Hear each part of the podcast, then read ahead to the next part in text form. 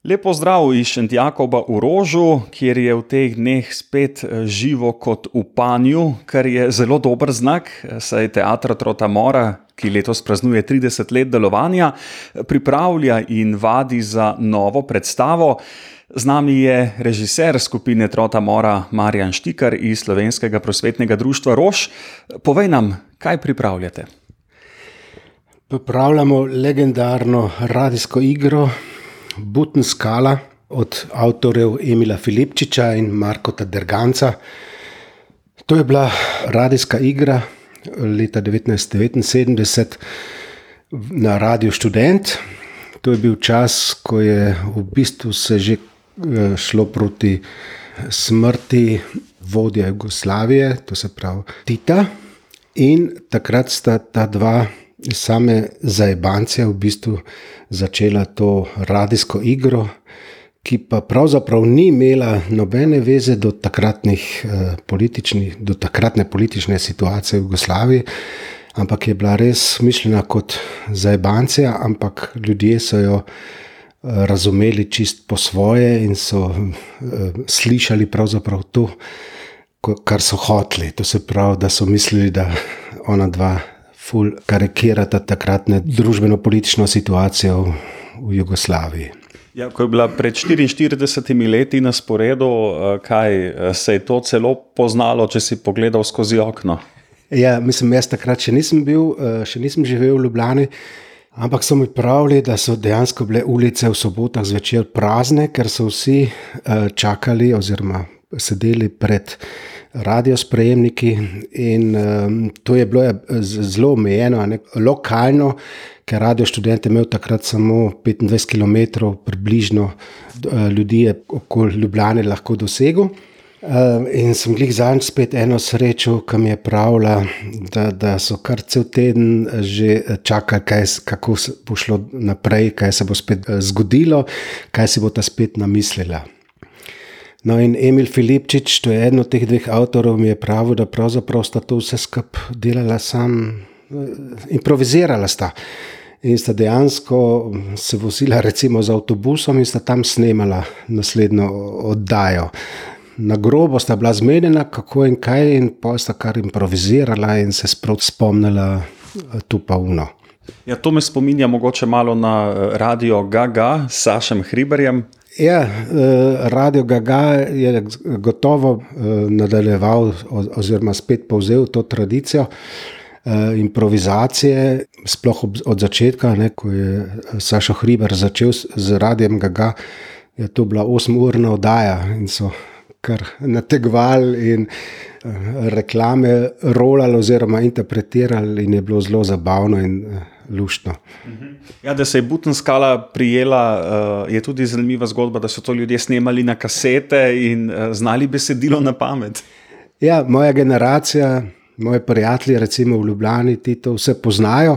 In so tudi pravili, kako so si metali te eh, razne fraze ali pa like iz te butne skale, so oponašali, pa tako naprej.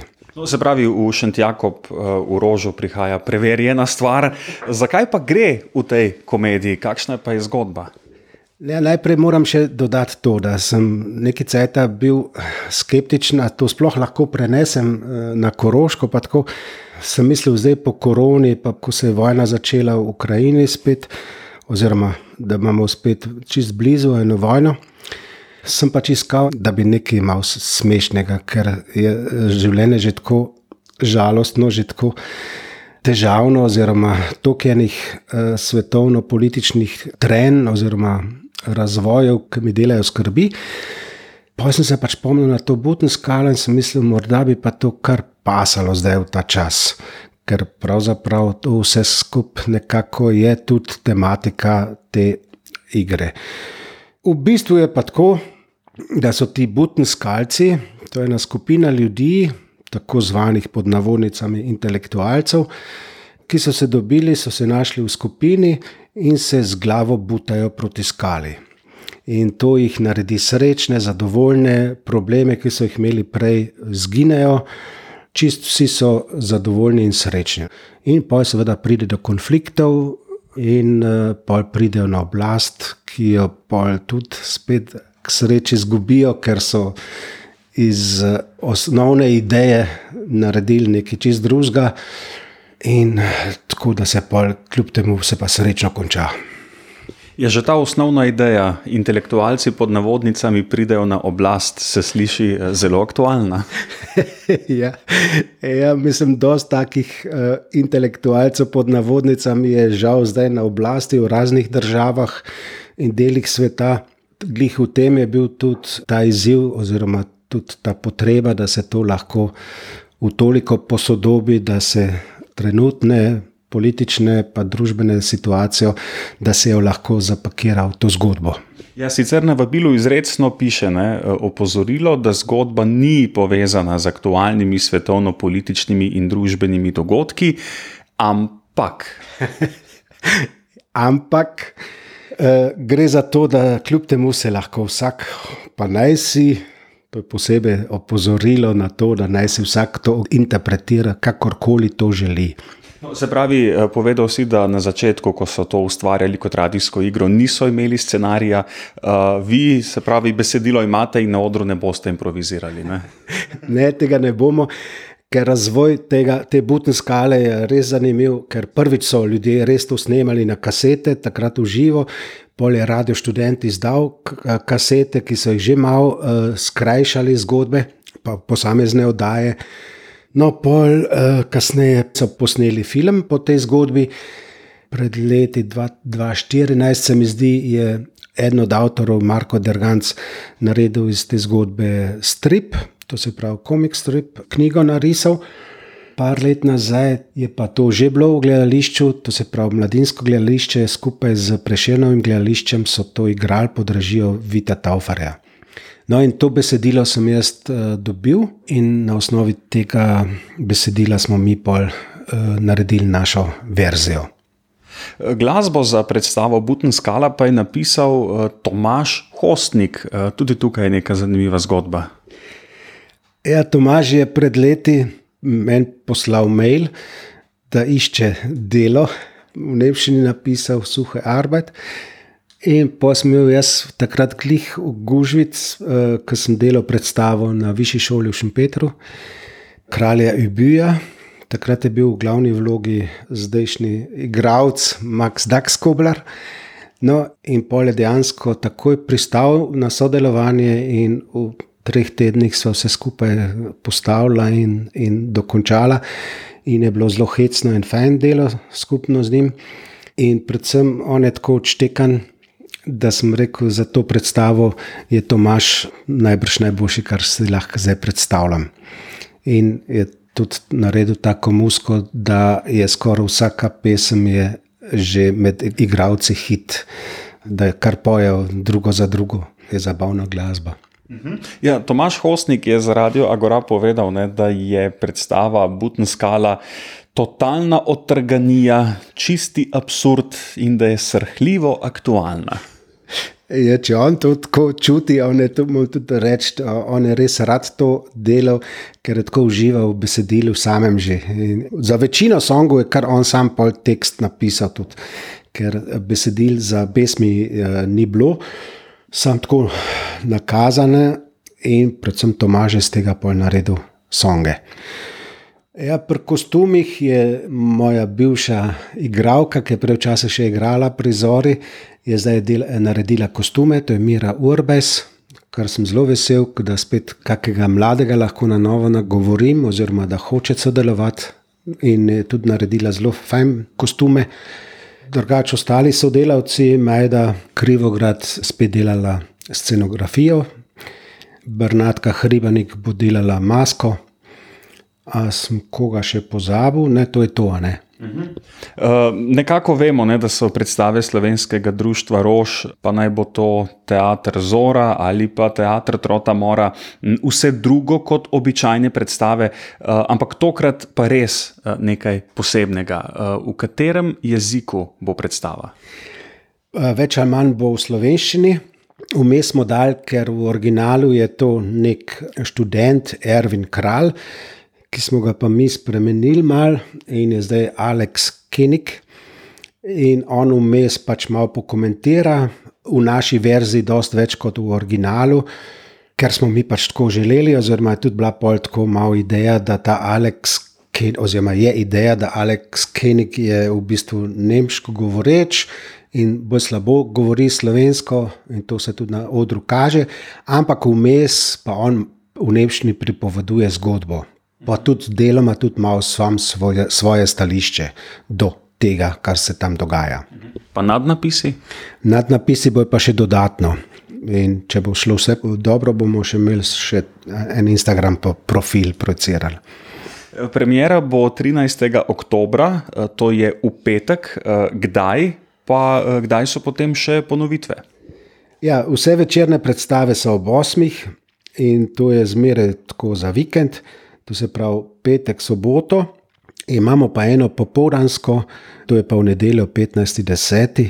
za ljudi, ki pač zvečer ne morejo ali pa nočejo več z hiše, da lahko pridejo. No. Se je treba za vstopnice prijaviti, oziroma jih kako rezervirati?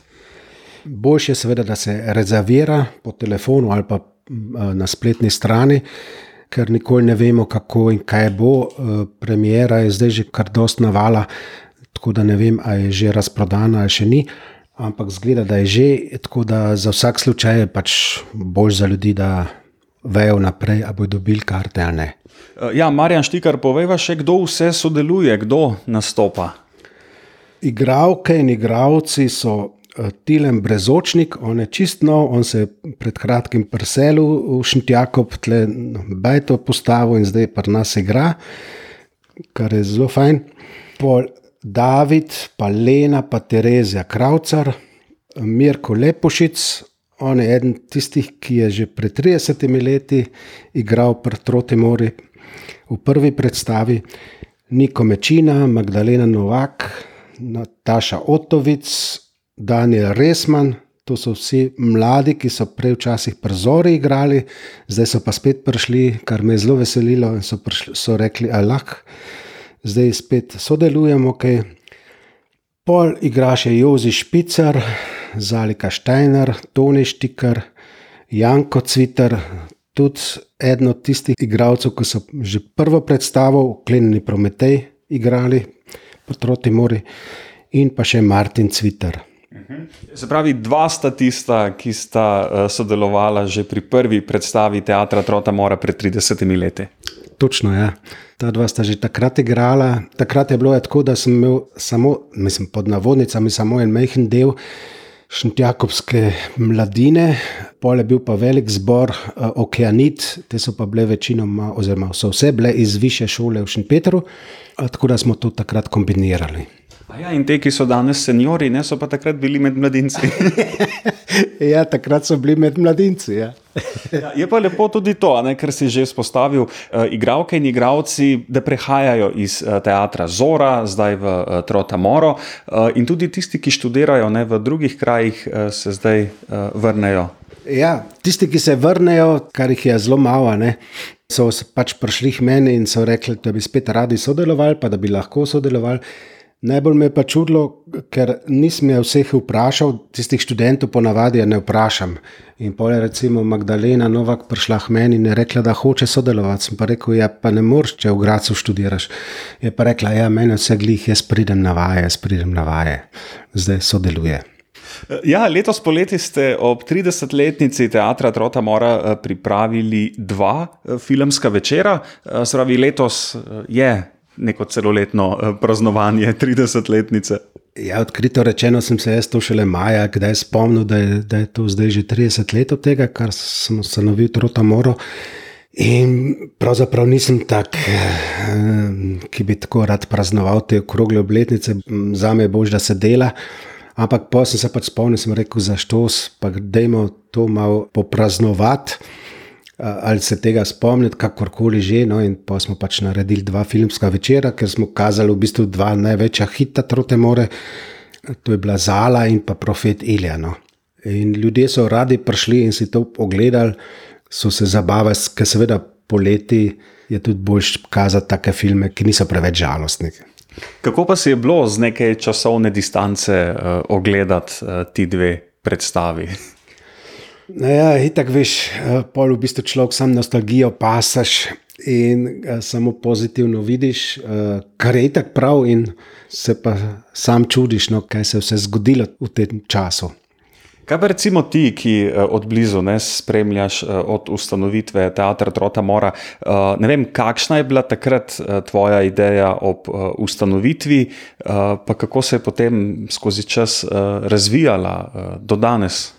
Ja, takrat, ko sem začel, je bilo bolj tisto, recimo tudi pri meni, še bolj tisto, eh, da moram mladino nagovoriti, pa čim več povedati.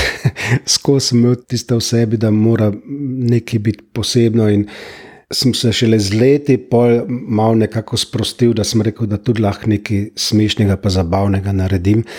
Da je tudi v tem lahko kritika, da danes že vem, da je v tem najhujša kritika, če se ljudje lahko nasmejajo in hkrati nekaj uh, spoznajo, ali pa v optimalnem primeru, ali pa se vsaj sami sebi lahko režijo.